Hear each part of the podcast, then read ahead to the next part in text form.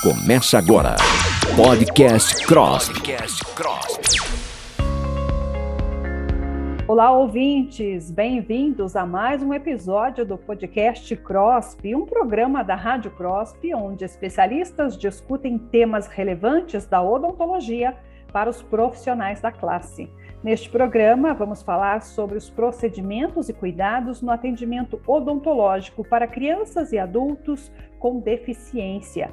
A nossa convidada para falar sobre o tema é a doutora Adriana Zink, que é cirurgia dentista e presidente da Câmara Técnica de Odontologia para Pacientes com Necessidades Especiais do CROSP. Doutora Adriana, seja bem-vinda ao podcast CROSP. Olá, gente, tudo bem? É importante esse, esse convite, fico muito feliz porque é, a nossa especialidade ela precisa ser realmente é, divulgada né, para a comunidade, para a sociedade, para orientar qual a necessidade, a importância da população conhecer essa especialidade, né? Então, nós somos profissionais que atendemos pessoas com deficiência, grupos especiais, em qualquer idade desde a da fase de infância até a fase senil. E atendemos também em ambiente ambulatorial, em domicílio e ambiente hospitalar. Então, é uma necessidade é, da pessoa com deficiência e grupos especiais ter acesso a esse tipo de especialista. Perfeito, doutora. Para iniciar o nosso bate-papo, eu gostaria que a senhora explicasse quais as diferenças, então, no atendimento odontológico de um paciente com algum tipo de deficiência. Bom, dentro da nossa especialidade, eh, nós atendemos pacientes com deficiências físicas, deficiência intelectual, eh, as deficiências sensoriais, pacientes com comprometimento sistêmico, onde entra os pacientes cardiopatas, os renais, é, e outras é, comorbidades. Atendemos pacientes que têm é, doenças é, infecto-contagiosas. Então, todos os pacientes que têm alguma necessidade especial, ele vem para a nossa especialidade para esse atendimento. Então, qual é a, a formação do cirurgião dentista? Ele é formado para identificar qual a necessidade especial que esse paciente tem e adequar o atendimento para essa necessidade, seja uma necessidade de acessibilidade física ou, ou de comunicação, ou uma necessidade por conta de sua condição sistêmica.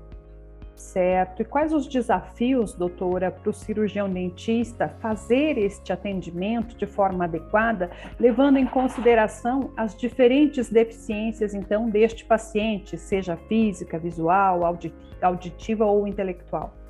É, não são todos os especialistas que atendem a todas, as, a todas as necessidades especiais. Então, normalmente, o especialista, ele acaba focando num determinado grupo. Então, dentro da especialidade, nós temos é, colegas que atendem pacientes sistemicamente comprometidos, temos pacientes que atendem a pessoa com deficiência. Então, cada um acaba é, adequando o seu ambiente de trabalho para aquela necessidade. Então, se nós temos um paciente com deficiência física, nós temos que pensar na acessibilidade arquitetônica também. Então, são as rampas, as barras, um banheiro acessível, uma acessibilidade na cadeira odontológica e tudo mais. Quando nós pensamos num paciente com é, alterações sensoriais, nós temos que adequar esse atendimento para ele não se desorganizar no nosso atendimento, porque o excesso de exposição sensorial vai causar uma desorganização nesse paciente.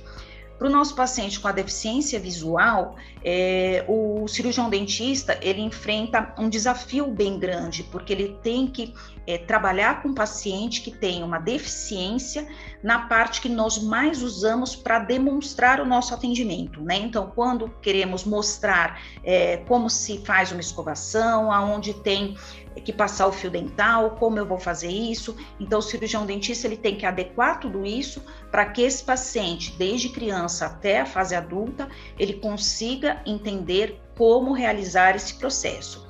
E os nossos pacientes com a deficiência auditiva, é, quando crianças, são pacientes difíceis no seu atendimento por conta dessa falha grande na comunicação. E nós temos poucos profissionais especialistas em PNE que também é, tenham a língua é, brasileira de sinais, né, que falem Libras. E isso é bem complicado, porque dificulta um pouquinho a acessibilidade deste público, né? Com relação aos pacientes com as limitações com, ou com as comorbidades, os comprometimentos sistêmicos, então é um grande preparo deste profissional entender cada complicação sistêmica que esse paciente tem, principalmente em relação a viabilizar esse atendimento de forma segura, né, que não traga nenhum comprometimento no tratamento odontológico. E todo cirurgião dentista pode prestar este atendimento a uma pessoa com necessidade especial ou é necessário também que ele seja um profissional especializado, doutora? Todo cirurgião dentista, na sua grade da graduação da universidade, ele tem como base é, o atendimento ao paciente com comprometimento sistêmico. Então, a, toda essa base do atendimento ele consegue é, fazer sim. Os pacientes as pessoas com deficiência, infelizmente, nem todas as graduações têm na, na sua é, oferecem, né, para esse aluno a disciplina de odontologia para pacientes com necessidades especiais. Então, infelizmente, por não ser uma disciplina obrigatória, nem todos os graduandos saem com essa experiência. E às vezes, por falta de conhecimento, ele, eu falo que a falta do conhecimento ele, ele acaba tendo um certo preconceito por falta de conceito.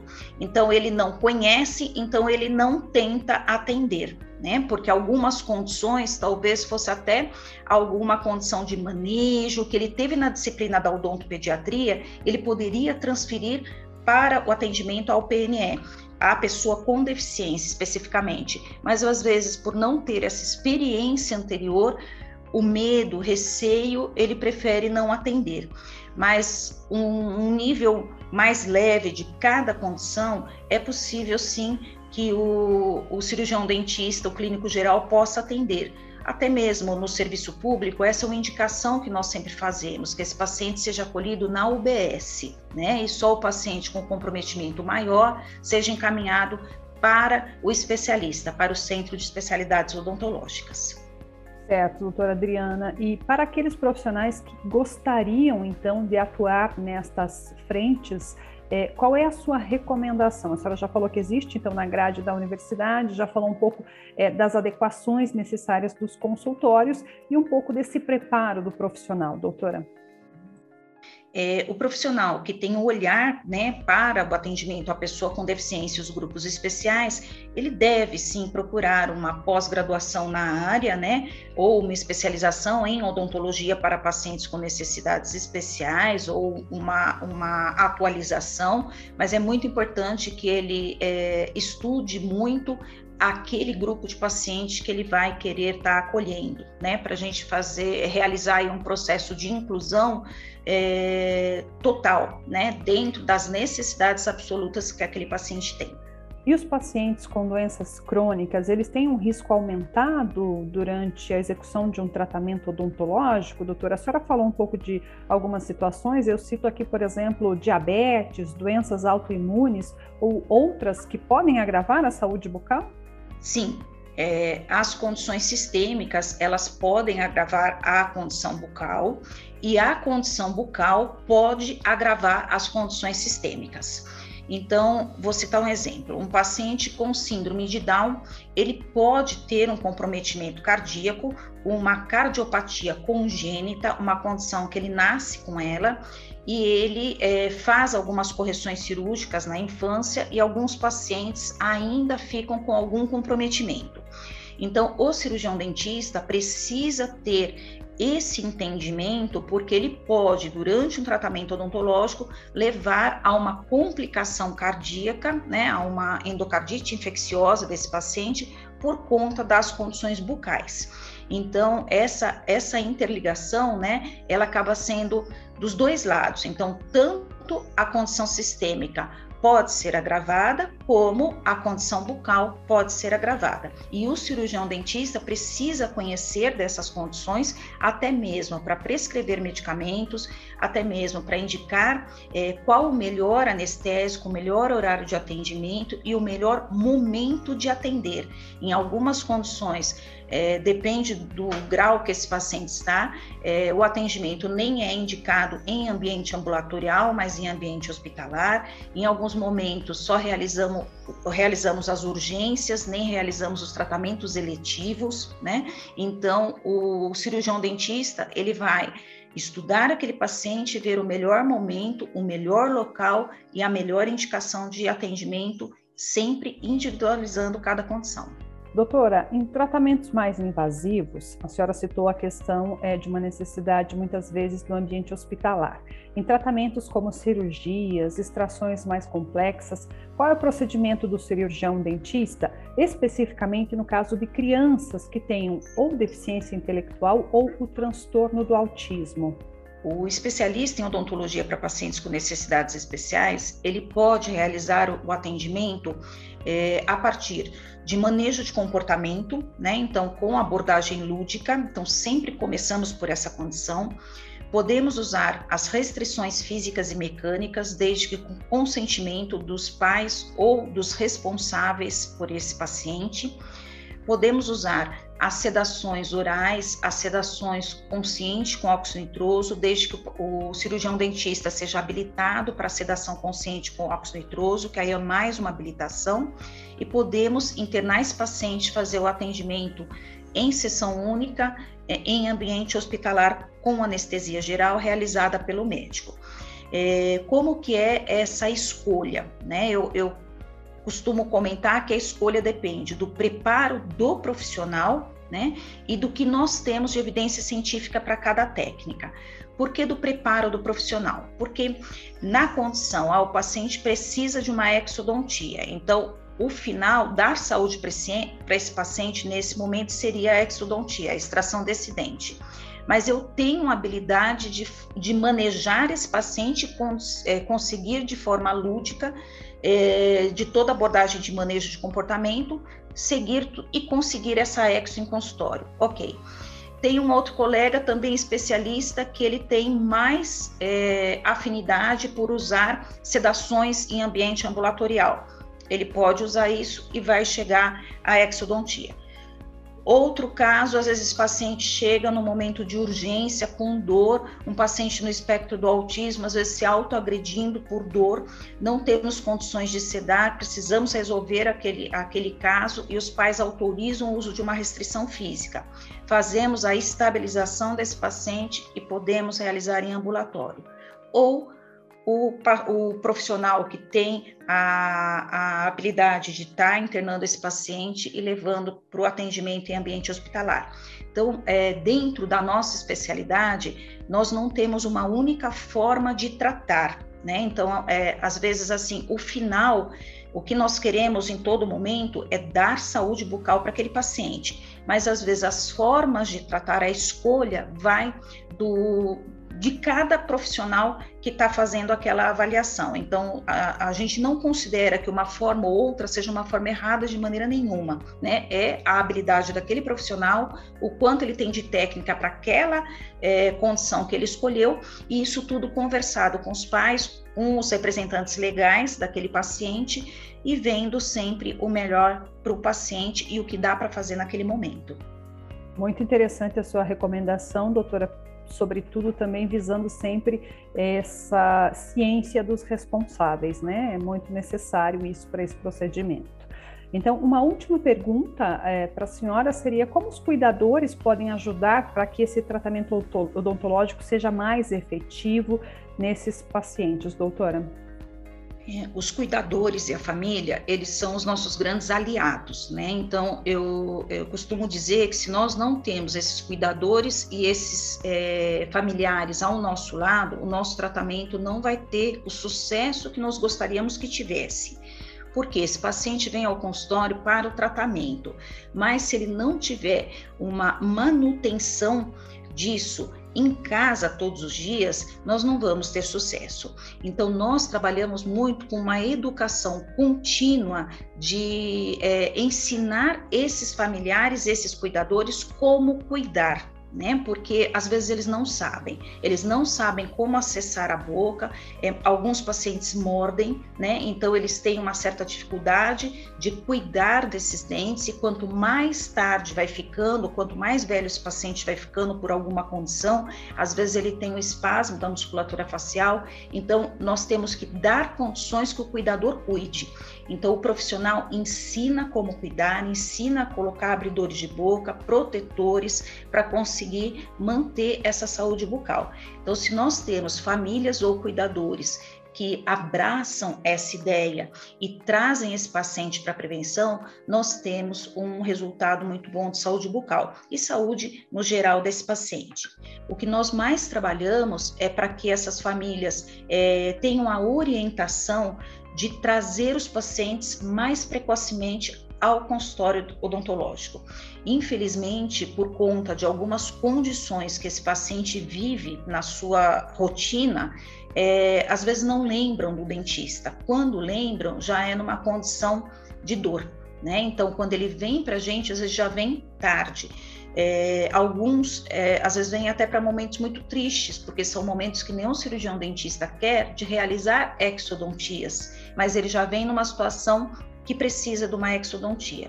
Então, o que nós mais trabalhamos é nesse processo de educação, é nesse processo de prevenção, realmente de acolhimento da família, né? E mostrar que ele precisa vir para prevenir, porque é, a saúde bucal é extremamente importante para a saúde sistêmica e também socialmente, depende da condição é, de deficiência desse paciente, ele ter os seus dentes, ele vai ser é, melhor visto também socialmente, né? Então a gente tem essa, o estereótipo da deficiência, é, às vezes é uma condição um pouco difícil e se você tem ainda ausência dos dentes, esse estereótipo fica muito pior, né? Então é, ter o dentista ao seu lado e nós de forma nenhuma acolhemos essa família é, de maneira a julgar o que ele fez até ali porque às vezes ele não encontrou alguém que desse suporte de como fazer e ele não sabe, não nasceu sabendo, né? Mas a partir dali a gente cobra muito. Então, a partir do momento que nós ensinamos, orientamos, nós cobramos, porque a gente sabe que esse paciente precisa desse apoio. Né? Então, é, é um, um, trabalho em equipe, onde a família é considerado mais um, um coterapeuta de todo esse tratamento multidisciplinar junto ao cirurgião dentista. Excelente, doutora. Muito boas as suas explicações e recomendações. Eu agradeço muito por dispor do seu tempo para participar aqui do podcast CROSP. É importante que os nossos ouvintes entendam, então, a importância deste atendimento específico para crianças e adultos com alguma condição especial e também entendam o desafio para o profissional cirurgião dentista e também deste apoio necessário dos pais e dos cuidadores no cuidado da saúde bucal destas pessoas. Fique à vontade, doutora Adriana, para fazer as suas considerações finais e também para a despedida dos nossos ouvintes. Muito obrigada pelo espaço e oriento os ouvintes a procurarem no site do Conselho Regional de Odontologia dos seus estados, que muito provavelmente esse podcast vai rodar né, em vários estados, é, e busque um especialista em odontologia para pacientes com necessidades especiais, se ele estiver tendo dificuldade de acesso ao tratamento odontológico da sua, é, do seu parente, da sua pessoa com deficiência ou alguma necessidade especial e nós estamos à disposição para orientar, ajudar e promover saúde. Perfeito, doutora Adriana Zink, então, participando de mais um episódio do podcast CROSP. Lembrando que pelo site crosp.org.br você fica por dentro das atividades do Conselho, assim como nas nossas redes sociais, arroba CROSP Oficial no Instagram e no Facebook. Também não deixe de conferir o canal TV CROSP no YouTube para mais conteúdos sobre odontologia. Ficamos por aqui e até mais. Você ouviu Podcast CROSP.